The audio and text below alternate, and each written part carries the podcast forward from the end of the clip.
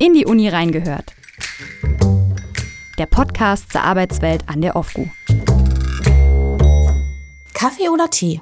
Kaffee. Herr Schersi? Kaffee. Kaffee. Wir sind also alle Team Kaffee. Fantastisch. Ihr liebster Ort an der Uni? Vielleicht Sie, Herr Scher? Äh, ja, das ist der Pavillon hier vor Gebäude 18 und Gebäude 10. Und bei mir die Cafeteria bzw. die Terrasse am Gebäude 30. Und dann als letztes noch drei Worte, die Ihnen einfallen, wenn Sie an die Uni denken. Herr Ring, vielleicht Sie zuerst? Vielfältigkeit, gute Berufsmöglichkeiten und Offenheit. Hasen, der Campus Tower und die Baracke. Ja, die Hasen, die äh, sehen wir hier öfter mal vorne hoppeln. Ich habe sie jeden Morgen, wenn ich mit dem Auto komme, hoppeln sie bei mir vom Auto rum. Also, die begrüßen mich immer schon. Das sind sozusagen unsere Maskottchen hier auf dem äh, Campus, ja? Genau.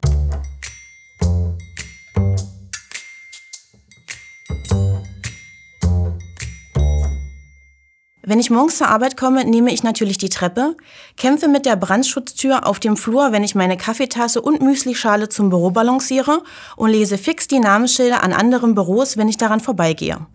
Alltägliche Dinge, die einem selbstverständlich vorkommen. Wie würde das aber aussehen, wenn man eine Behinderung hätte? Wie ist es um die Inklusion an der Uni bestellt? Vor welchen Herausforderungen stehen Menschen mit Behinderung im Arbeitsalltag und welche Angebote bietet die Uni an, damit sich hier alle wohlfühlen? Mein Name ist Katharin Birke, ich bin die Volontärin der Pressestelle und spreche heute mit der Vertrauensperson der Schwerbehinderten der Uni Thomas Ring und IT-Mitarbeiter an der Fakultät für Maschinenbau Matthias Schert darüber, wie es ist, mit einer Behinderung bei uns zu arbeiten und welche Angebote und Hilfsmöglichkeiten die Uni anbietet. Aus dem privaten Umfeld weiß ich, dass es durchaus schwer sein kann, mit einer Behinderung einen Job zu finden. Wie war das denn bei Ihnen, Herr Scher? Das war gar nicht einfach. Am Anfang nach meiner ersten Ausbildung zur Bürofachkraft ähm, habe ich viele Bewerbungen geschrieben und teilweise hat man null Rückmeldungen gekriegt. Und wenn man Rückmeldungen gekriegt hat, dann hieß es immer, vielen Dank für Ihre Bewerbung, aber wir haben für Sie leider keine passende Stelle im, im, im Unternehmen, genau. Ja. Ähm, ja, das ging viele Male so. Und dann habe ich mir überlegt, okay, jetzt lässt du den Hinweis, dass du behindert bist in deiner Bewerbung raus und äh, machst es so. So, und auf die Bewerbung sind dann teilweise äh, Vorstellungsgespräche, äh, äh, wurde ich zu Vorstellungsgesprächen eingeladen. Und ähm, ja, dabei ist es meistens aber auch geblieben, weil sich dann herausgestellt hat, dass die Örtlichkeiten entweder nicht behindertengerecht sind oder man hat dann im Nachhinein gesagt, ja, tut uns leid, aber äh, es ist nichts Passendes dabei. Ja, wir wünschen Ihnen alles Gute für die Zukunft. Ja, und dann, ähm, nachdem ich mehrere Maßnahmen gemacht habe vom Arbeitsamt aus, ähm, habe ich dann währenddessen hier ein Praktikum an der Uni gemacht, im Rechenzentrum. Und habe mich dann danach auf die Ausbildung äh, beworben hier an der Uni. Ja, habe die durchgezogen, habe sie bestanden und wurde dann äh, für ein Jahr übernommen. Und mittlerweile bin ich unbefristet an der Uni angestellt. Von daher habe ich dann mit dem zweiten Anlauf Glück gehabt und bin auch ganz glücklich. Supi. Ähm, in den letzten Jahren haben sich ja auch äh, einige bauliche Veränderungen haben ja hier auf dem Campus stattgefunden, um auch die Barrierefreiheit zu verbessern. Sie hatten das ja schon angedeutet. Herr Scher, wie problemlos kommen Sie denn zu Ihrem Arbeitsplatz? Ich komme äh, relativ problemlos äh, zum Arbeitsplatz, da ich mit meinem eigenen Auto komme. Ja, ähm, wenn es nicht gerade kaputt ist. Ja. ähm, dann ist es so, dass ich dann äh, das Verständnis von meinen Kollegen habe und dann Homeoffice mache.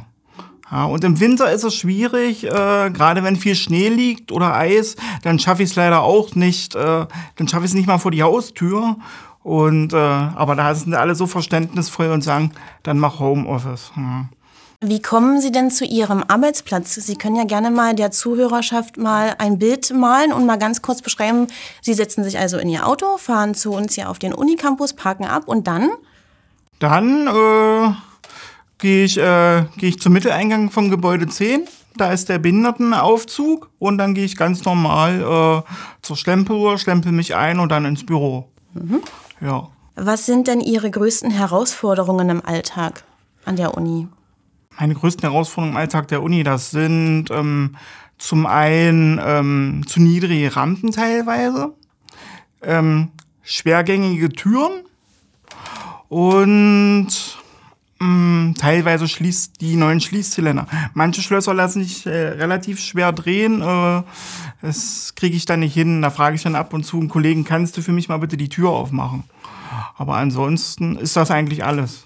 Ja. Könnten Sie das mit den niedrigen Rampen noch ein bisschen ähm, ausschmücken oder ein bisschen Ja. mehr erklären? Weil ich kann mir darunter jetzt gerade nichts vorstellen. Ähm, zwischen ähm, gegenüber von Gebäude 10, die Halle 11.1 müsste das sein, die rechte von den beiden. Der vordere Eingang, da ist zwar eine kleine Rampe, aber die Rampe ist zu niedrig. Der zum, zur, zur Türöffnung, von der Türöffnung her, da ist noch so ein Absatz von circa, ich würde sagen, sieben, acht Zentimetern und den kriege ich alleine nicht wirklich überwunden. Okay, also die Schwelle sozusagen dann ins Gebäude rein ist dann noch zu hoch. Genau, Ist noch zu hoch. Um, ja. Okay, gut. Es gibt aber auch Gebäude, da komme ich zum Beispiel gar nicht hin, weil es dort ähm, keine Aufzüge gibt und innen drin im Gebäude äh, sind gibt's nur Treppen. Ja, das wäre jetzt zum Beispiel vom ähm, Lehrstuhl für also IMS EMA. Ähm, da komme ich gar nicht hin. Wenn da irgendwas ist, dann muss ich immer meine Kollegen fragen. Okay. Ja. Oder halt auch der Weg ist ziemlich weit und es gibt keine Parkplatzmöglichkeiten wie drüben am IWF. Das übernehmen dann auch meine Kollegen. Was jetzt in der Zukunft vielleicht noch gemacht wird, da kommen wir ja dann äh, später nochmal drauf zurück. Wir wollen ja eine Uni für alle sein. Dazu zählt ja auch die Inklusion. Im Jahr 2021 wurde eine Inklusionsvereinbarung zur Eingliederung, Ausbildung und Beschäftigung von Menschen mit Behinderung geschlossen.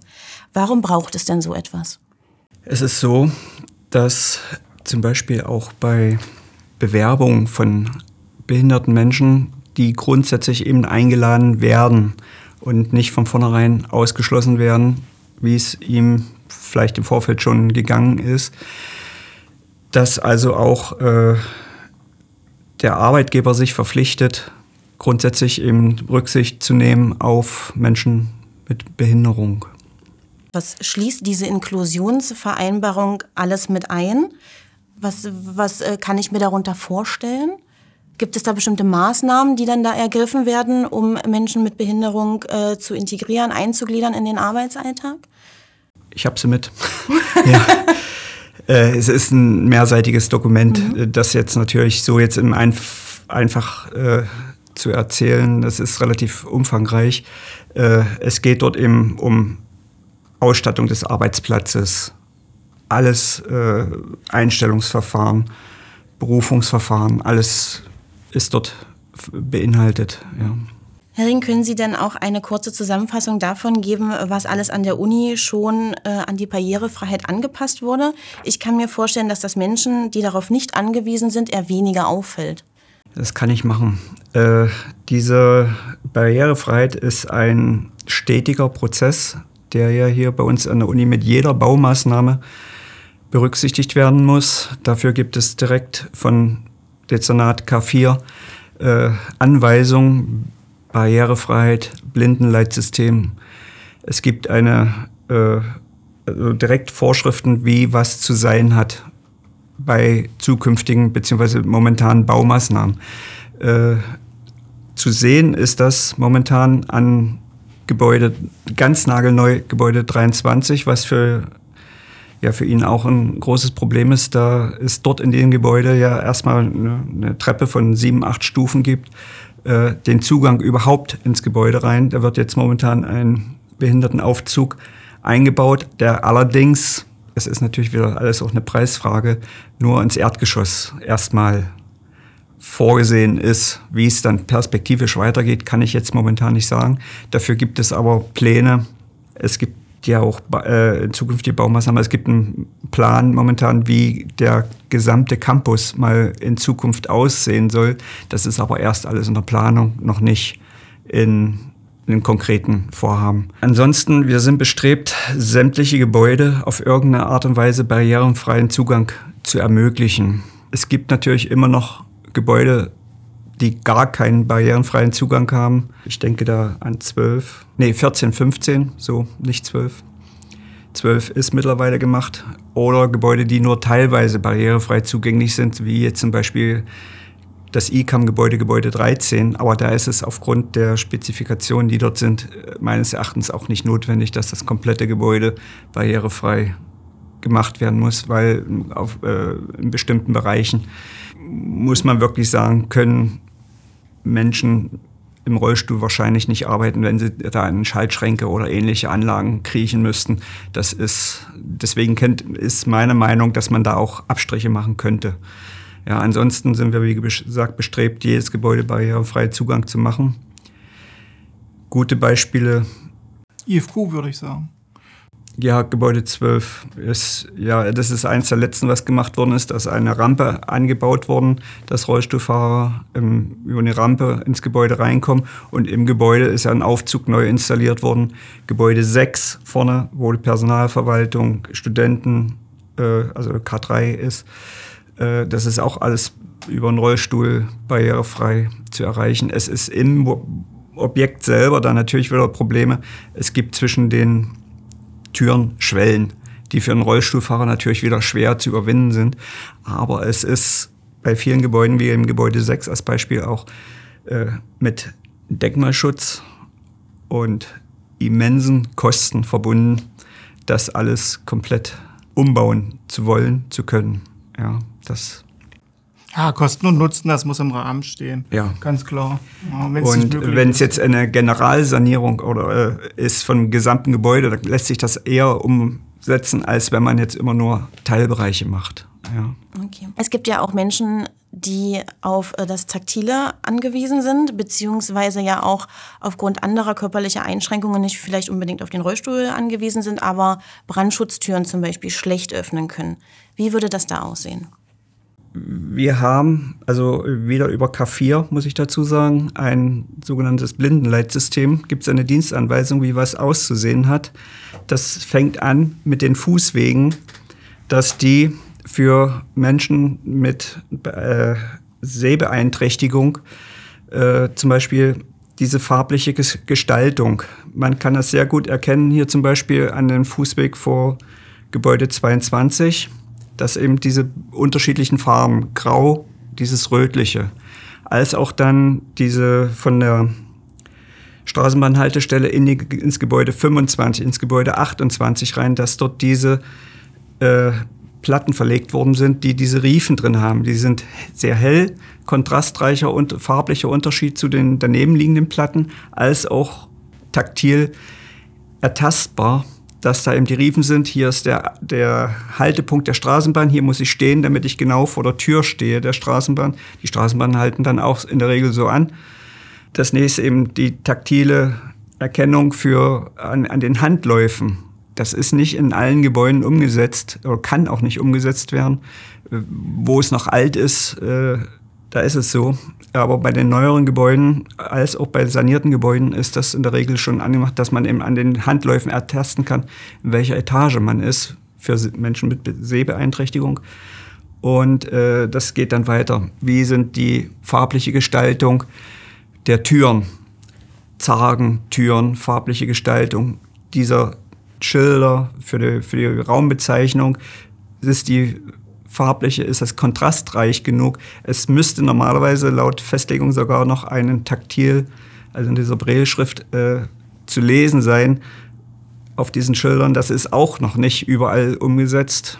Äh, des Weiteren geht es eben die Wege, die Treppenstufen, das ist dann eben eine farbliche Gestaltung der ersten, der letzten Stufe Minimum dass man als Sehbehinderter sieht, hier, wo ist die Stufe zu Ende. Die, die Fußwege sollten farblich unterschiedlich sein, kontrastreich unterschiedlich sein. Das schwierigste Thema jetzt die Türen.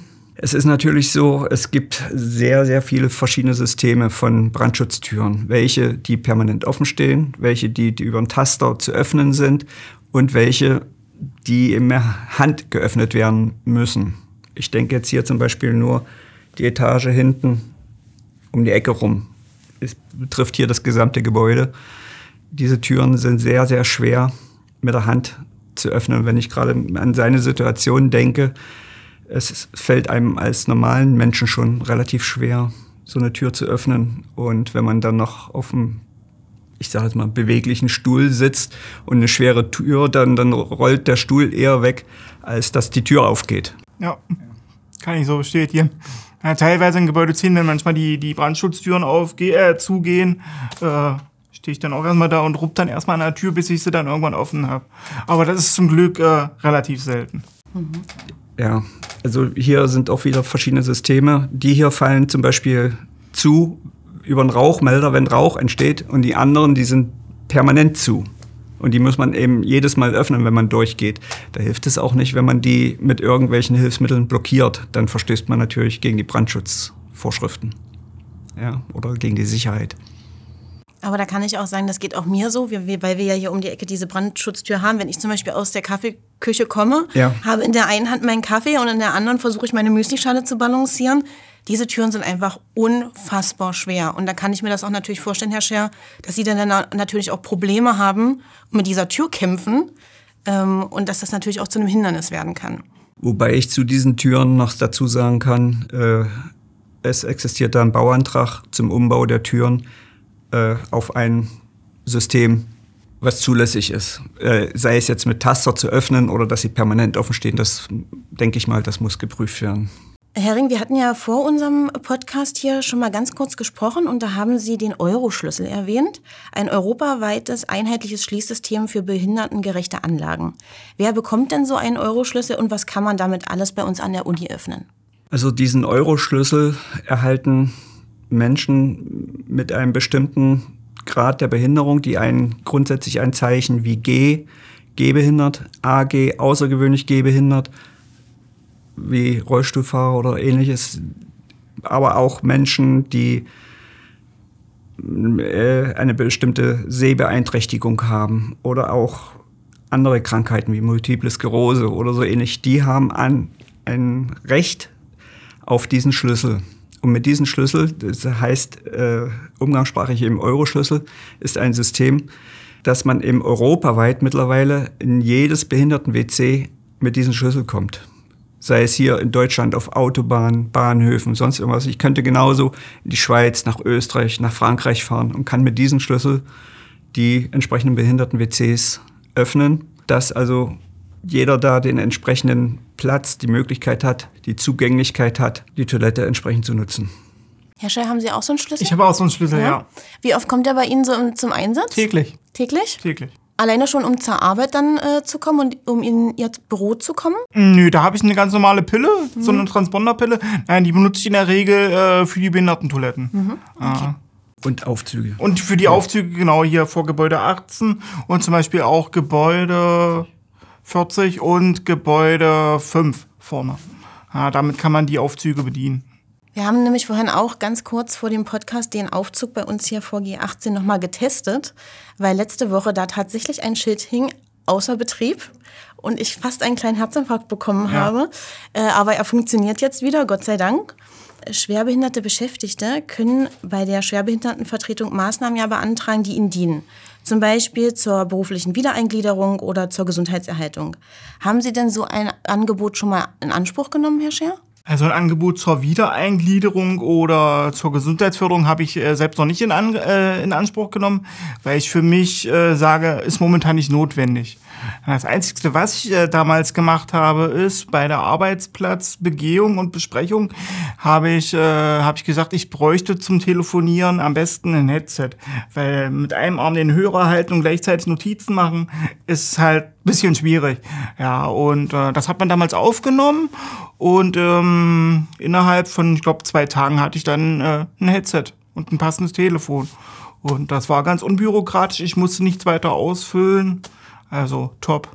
Das ist fantastisch, weil da hätte ich nämlich gefragt, ob das jetzt bürokratische Hürden mit sich bringt und äh, ob auch und die Angebote, die wir hier an der Uni anbieten, ob die sichtbar genug sind. Ja, die Sichtbarkeit ähm, meines Erachtens ist immer, ist immer ein bisschen schwierig, weil das ist ja für jeden Einzelnen und individuell äh, immer anders. Und es muss äh, individuell geguckt werden, was braucht derjenige. Und da ein allgemeines Angebot zu machen, ist, äh, ist denke ich mal, nicht möglich. Ring, wollen Sie da vielleicht noch was zu ergänzen? Ja, ich muss äh, dazu sagen, äh, es ist sicherlich immer erforderlich, äh, eine entsprechende Arbeitsplatzbesichtigung bei den besprechen oder entsprechenden Personen dann durchzuführen. Und die wird ja dann, also unter den Teilnehmern Betriebsärztin, Personalrat, gegebenenfalls Schwerbehindertenvertretung als auch unser Bereich wieder von K4, K43, äh, die Arbeitssicherheit, äh, wo dann ähm, entsprechend der Arbeitsplatz aufgenommen wird, wie welcher Zustand ist der Schreibtisch, Stuhl, Beleuchtung, PC-Arbeitsplatz, welche Möglichkeiten hat man, welch, was ist notwendig. Und bei Menschen mit Behinderung oder Beeinträchtigung besteht dann die Möglichkeit, dass wir über das Integrationsamt wird ein Antrag gestellt für eine bestimmte entsprechende Ausstattung oder zusätzliche, damit der Arbeitnehmer das dann entsprechend einfacher hat, dass er seine Leistung hier bringen kann. Ja. Und darüber funktioniert das dann und dann gibt es dann entsprechende Zuschüsse vom Amt. Es wird in der Regel immer nur ein Zuschuss sein, niemals die komplette, das also ein Teil trägt die Universität selber und bekommt dann aber einen Zuschuss für eine bestimmte Büroausstattung oder Erleichterung, sei es jetzt Software, Tastatur oder wie bei ihm im Headset oder sonst irgendwas, ja. Genau, da bin ich ansonsten bin ich da Pflegeleitung. Ich habe einen Standard, ich habe einen Standard äh, Tisch, ich habe eine Standard Tastatur, ich habe eine Standard Maus. Damit komme ich am besten klar. Wie gesagt, ich habe nur dieses Headset und äh, das reicht mir momentan. Ja. Also sehr anspruchslos sozusagen. Genau, genau. Fantastisch. Ich versuche mal erstmal mit dem zu klarzukommen, was ich habe. Und wenn es dann nicht passt, ja, dann kann ich ja immer noch was sagen. Ja, und äh, so wie es momentan ist, passt es aber und von daher alles gut. Äh, Herr Ring, Sie sind ja bei uns die Vertrauensperson äh, für die Behinderten. Wer kann sich denn alles an Sie wenden? Grundsätzlich kann sich jeder Mensch oder jeder Mitarbeiter, jede Mitarbeiterin an mich wenden, wenn es irgendwelche Fragen geht, die in diese Richtung vielleicht tendieren. Ja. Äh, ansonsten bin ich ähnlich wie der Personalrat, könnte ich auch äh, jegliche Frage, was im Arbeitsrecht oder sonst irgendwas ist, erstmal aufnehmen und dann versuchen, irgendwo eine Klärung zu nehmen. Deswegen ist, bin ich grundsätzlich auch für jeden anderen Mitarbeiter, könnte ich Ansprechpartner sein, wenn sie das möchten. Und äh, welche Angebote gibt es denn bei uns, die Ihrer Meinung nach noch zu wenig genutzt werden, was Ihren Arbeitsbereich betrifft? Meinen Arbeitsbereich mhm. zu wenig genutzt. Da kann ich jetzt so, es gibt, die Universität bietet viel an. Ja, was vorhin eben auch schon gesagt wurde, äh, das betriebliche Wiedereingliederungsmanagement. Das, das geht, das ist natürlich nicht die Schwerbehindertenvertretung oder, äh, sondern das ist ein, äh, das wird durch einen Arbeitgeber organisiert. Ja, wir sind, können dort nur eine Zuarbeit machen oder mit unterstützen. Und es gibt ja verschiedene andere Sachen, die durch einen Arbeitgeber angeboten werden, sei es jetzt Betriebssport, oder sonst irgend äh, Massagen und alles Mögliche. Ich kann jetzt natürlich über die Auslastung nicht konkret genug äh, sagen, ob das, ob vielleicht mehr angenommen genommen werden könnte oder so, ja, aber also wir haben auf jeden Fall sehr, sehr viele Angebote, die die Mitarbeiter ja auch nutzen können. Ja. Und da ähm, sind Sie dann ja auch der Ansprechpartner, wenn es was geben könnte, dass man sich dann auch informiert. Informieren, ja. Ich könnte das dann auch an die entsprechenden Personen weiterleiten oder Kontakt herstellen. Mhm. Ja. Lassen Sie uns dann noch mal zum Schluss einen Blick in die Zukunft werfen. Was muss denn noch alles getan werden, um eine Uni für alle zu werden? Hm, ja, man sollte hm, von vornherein äh, vielleicht gerade Menschen mit Behinderung äh, vielleicht ein bisschen mehr zutrauen und äh, ähm, nicht von vornherein sagen, ja, das kann der bestimmt nicht. Sondern erstmal machen lassen und äh, dann sieht man ja, ob es klappt oder nicht. Ja. Und ja, generell ähm, auch die, diese ganze, diese ganze äh, Willkommens, also die, die Kommunikation so, du bist willkommen, du bist einer von uns, die sollte, die sollte mehr im Vordergrund stehen und sollte auch äh, mehr verbreitet werden. Ja. Ja. Herr Sie? Ich sehe vielleicht auch zukünftig eben, dass eben äh, eine Barriere, der barrierefreie Campus vielleicht in Zukunft äh, die Gestaltung wirklich sehr, sehr wichtig ist. Ich denke jetzt zum Beispiel nur an hohe Bordsteinkanten, wo ein Rollstuhlfahrer nicht rüberkommt. Ja, wir haben in vielen Fällen oder äh, die abgesenkten Bordsteine schon zum Beispiel Gebäude 10, wo sie immer drüber fahren. Ja. Wir haben kann ich aus eigener Erfahrung, weil ich das organisiert hatte, auch zum Beispiel am Gebäude 5 einen abgesenkten Bordstein, wo dieser kleine Aufzug für die fünf Stufen eingebaut worden ist. Beziehungsweise bei neuen Baumaßnahmen wird das immer gleich mit berücksichtigt oder sollte es gleich mit berücksichtigt werden. Aber äh, es gibt immer was zu tun. Es ist ein fortlaufender Prozess. Und gerade bei vielen unserer alten Gebäude ist das natürlich nicht unbedingt immer sehr einfach, mhm. Das umzusetzen. Aber das darf eben nie aus dem Gesichtsfeld fallen. Man muss das eben auch in Zukunft immer, immer, immer mit berücksichtigen. Damit man sozusagen ja dann auch alle einschließen kann, sollte man dann auch alle fragen, Richtig. was man besser machen kann. Ja. Weil wir ja Und da ist natürlich dann auch eine Rückinformation auf kurzem Weg vielleicht immer auch recht günstig. Ja. ja Kopfsteinpflaster ist zum Beispiel auch so eine Sache. Ja. Ja.